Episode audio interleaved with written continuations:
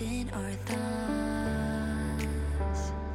lying on the fields of gold where I stored. 嗨，各位同学，大家好，我是瑶瑶老师，欢迎各位同学回归到我们的英语口语每日养成的节目当中来。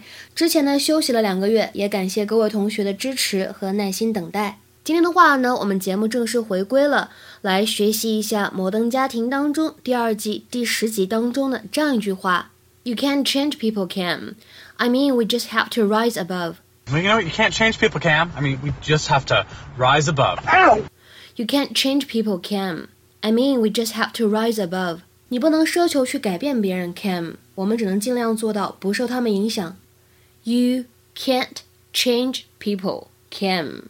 I mean, we just have to rise above. 在整句话的朗读过程当中呢，can't change 当中呢会有一个不完全失去爆破的现象，所以我们的 can't 末尾的这个爆破音呢，会感觉好像读丢了一样。can't change, can't change。而末尾位置出现的 just have 当中呢，也可以做一个不完全失去爆破，会变成 just have, just have。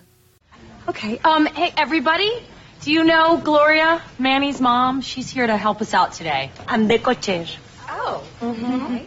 So the kids are going to be here in two hours. So everybody back to work. Everybody back to work.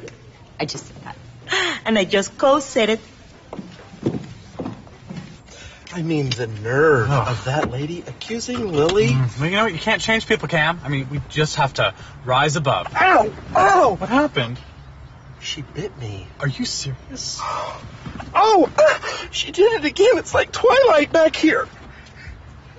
No, no ice cream for you, Billy, because the lady say you biting. Okay, go, go. Go, go, go. Drive.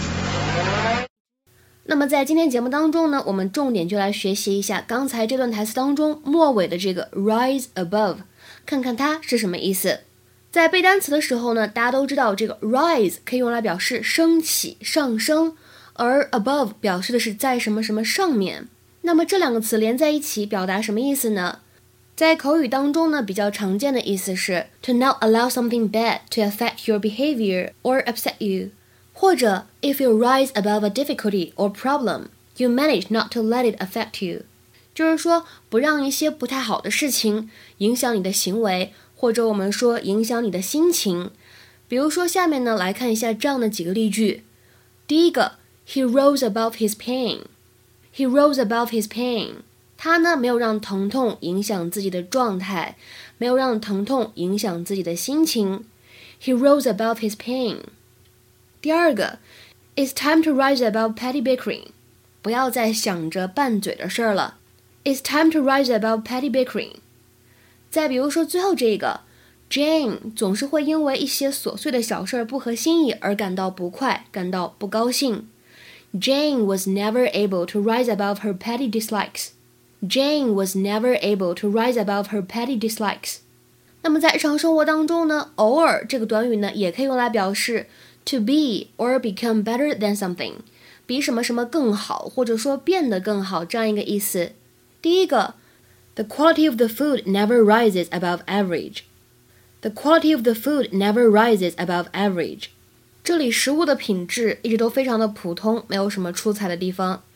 再比如说 ，Her performance rises above that of her peers. Her performance rises above that of her peers. 她表现出众，技压群芳。另外的话呢，在今天节目的末尾，我们来讲一下另外一句台词。刚才呢，也在视频当中有出现。She's here to help us out today. 今天呢，她是来帮我们忙的。 She's here to help us out today. 在日常生活当中呢，其实很多同学只会说英语当中的 help somebody。其实呢，help somebody out 在口语当中的使用呢，也是非常的常见的，意思呢也是可以用来表达帮助某个人。比如说，举两个例子。第一个，I am trying to raise this window. Can you help me out？我想把这扇窗户推上去，你能帮我一下吗？I am trying to raise this window. Can you help me out？再比如说第二个例子，I'm always happy to help out a friend. I'm always happy to help out a friend. 我呢总是乐于助人，或者按照字面的翻译，我呢总是乐于去帮助我的朋友。I'm always happy to help out a friend. 今天话呢，作业相对来说会有一点点难度，是一个汉译英的句子翻译，请同学们呢尝试翻译下面这句话，并留言在文章的留言区。这个男孩通过自己的努力成功了，并没有被自己贫困的家境所影响。那么这样一个句子应该如何使用我们刚才讲到的动词短语 rise above 来造句呢？